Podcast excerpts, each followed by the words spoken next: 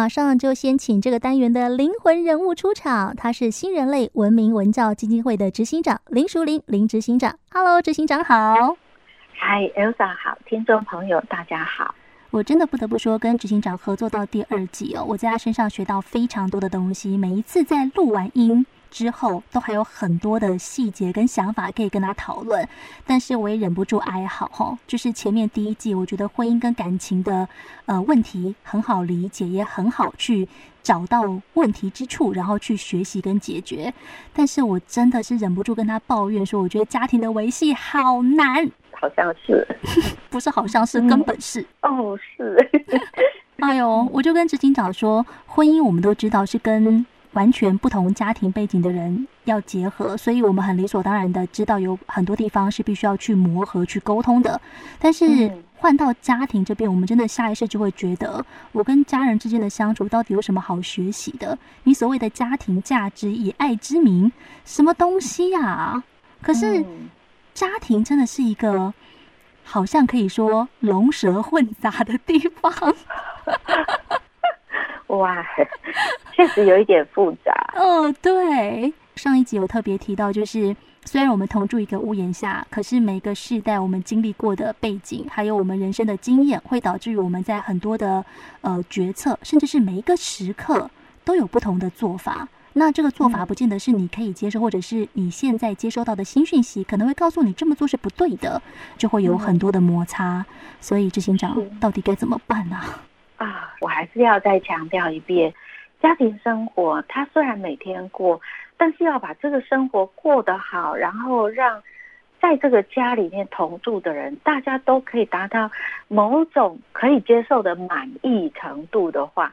真的是要学习跟经营的哦。这段话讲的真的很好。生活每天都在过，但是到底怎么样可以过得好，或者是过得人人称羡，你满意，嗯、别人看了也觉得哦，好羡慕，请告诉我怎么做？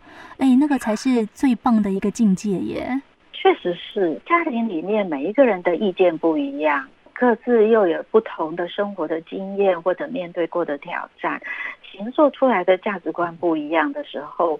那面对的现在家庭生活里面那么忙碌的步调，我们可以做的第一件事情就是，先把我们家庭生活里面跟家人相处的时候，那个在一起的时候，要让他的品质好一点。嗯，所以又回归到我们之前有提过，我们要先把自己照顾好，然后当我回归到家庭的时候，我要百分百投入。嗯，在这个百分百投入的时候，我要让他品质好一点。嗯，所以一定会有一些基本的技巧，比如说我们很强调的是，在现在忙碌的家庭生活里面，每一个人在外面面对很多的压力、很多的挑战，回到家都想要像只。猪，没错，就是我们希望在屋檐底下，我可以当只猪，这么自在，哦、这么舒服。哦，我不用再应酬了，不用再说场面话，我可以放开的做我自己。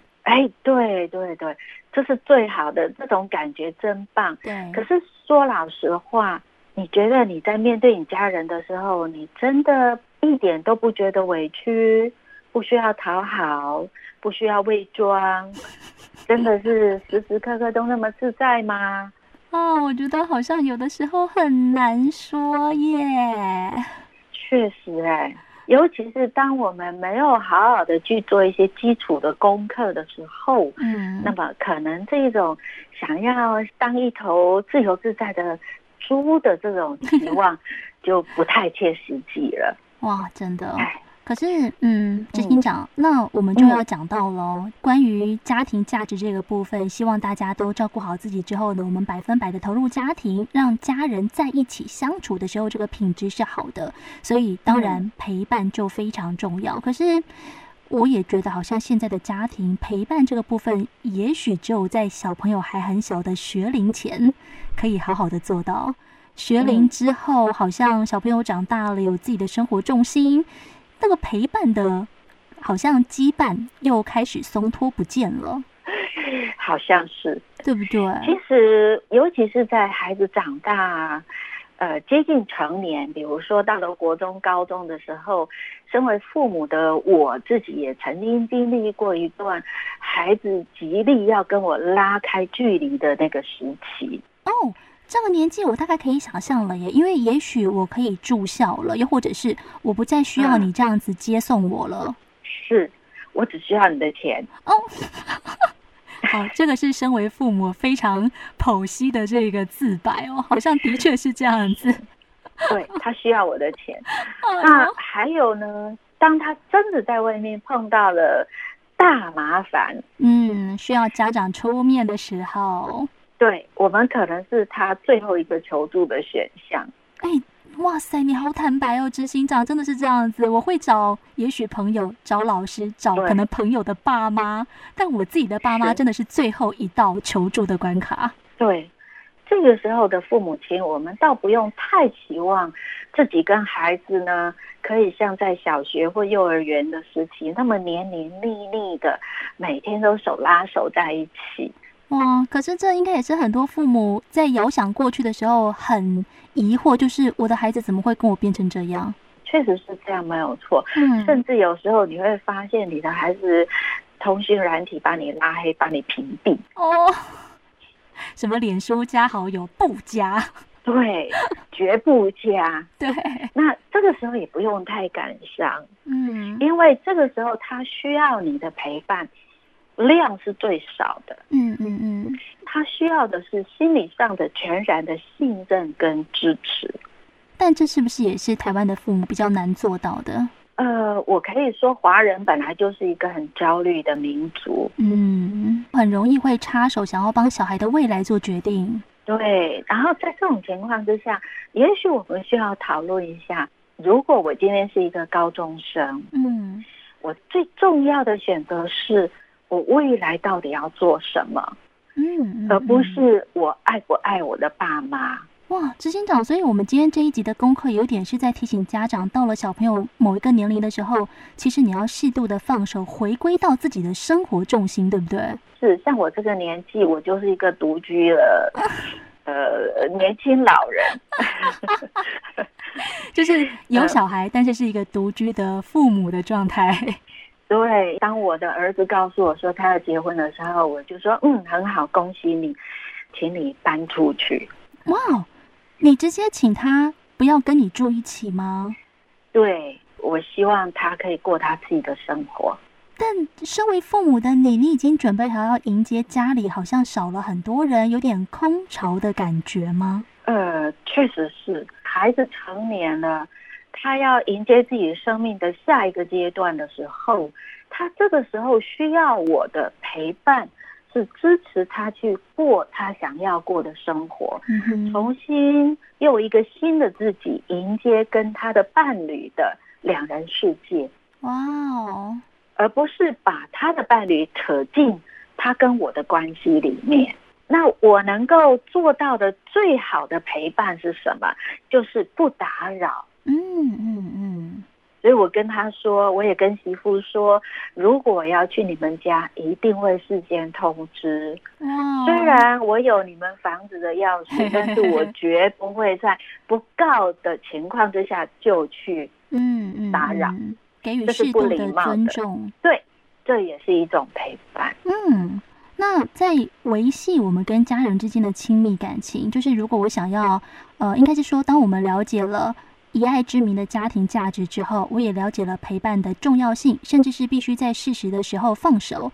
那我们还可以有什么样子的动作去让家人之间的感情更加的紧密呢？我想第一个就是看你们的家人，他跟你的辈分关系、他的年龄、他的发展阶段来决定第一个。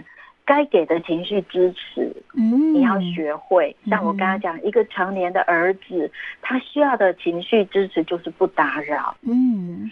但是对一个刚跌倒才四岁的儿子来讲，他需要的情绪支持就是用你的眼神坚定的鼓励他自己爬起来，哦，然后告诉他你是心疼的。哇，嗯，真的是面对不同的年龄有不同的做法耶。那当然，那第二个就是说，你必须要具备一些学习一些基本的冲突的处理的能力。嗯哼。当然，我们后面的节目里面，我们会慢慢的去把这些更细部的去解释，然后举例说明。嗯，用例子来带，相信大家会比较清楚一点点。那当然，今天节目的最后要告诉大家，我们又有表格，又有问卷要做了。哎呀，真是。可是真的必须要讲，我每一次看到又有问卷调查，就觉得哈，怎么又来讲到家庭的部分？问卷调查也太多了吧？可是细看问题，又发现真的是很需要大家一起来做。这些问题都好实际、好写实。我们这一集给大家的量表是来探讨母子跟父子之间的亲密感，所以问题当中，比方说，当心情不好的时候，你知道妈妈会听你说，非常符合，符合，没有意见，不符合，还是非常不符合？哇，这里面有非常多，大家都可以仔细的想一想哦。还有像妈妈知道我在想什么吗？我有什么话都会跟妈妈说吗？我喜欢跟妈妈在一起吗？这些问题都非常的赤裸裸。我觉得你可以偷偷的自己做一遍，然后把这些问题妈妈回答完之后，再换爸爸，然后来看一下最后面的这个。分数总量，来看看到底，嗯，哪边需要再加强，或者是为什么你会觉得好像跟父母没有办法那么坦然的说出心里话？那这个又是另外一个答案出来之后，你可以跟爸爸或者是妈妈好好进一步沟通跟讨论的地方了。哦，执行长，你真的是问卷很多呢。好啦，尽量减少了。但是其实我也会希望，如果你是爸妈的角色，你也可以带入。对，我知道我的孩子喜欢跟我在一起嘛。哦。还是愿意跟我坐在一起吗？嗯，在今天的这个节目结束之后，也希望大家继续上尽广台北九十四点三的粉丝专业，一起来好好的回答我们今天节目过后告诉大家的这一个是探讨亲子之间亲密度的一个量表。我们来看看你跟你的父母到底感情好不好，或者是你们了不了解彼此哦？不要到时候万一有什么那种实境节目找上你跟你的爸妈，然后来个默契大考验，结果你什么都不知道。那不如就趁现在执行长给了这一个量表，我们一起来看看到底跟爸爸妈妈之间可以怎么样去朝向更美好的未来前进。今天谢谢林淑玲执行长，谢谢。